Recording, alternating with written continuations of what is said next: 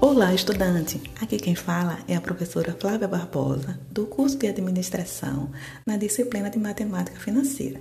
Na competência passada, você aprendeu os dois, sobre os dois tipos de juros, juros simples e juros compostos.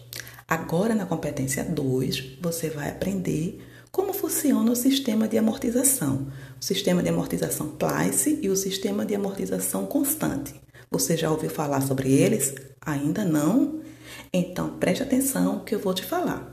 No sistema Price, sua principal característica é que as prestações são no mesmo valor durante todo o tempo do pagamento.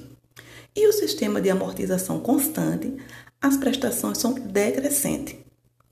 Para ter acesso a mais conteúdo, se inscreve no nosso canal do YouTube, acesse o Educa PE, procure seu curso na playlist e não esqueça de indicar para seus amigos.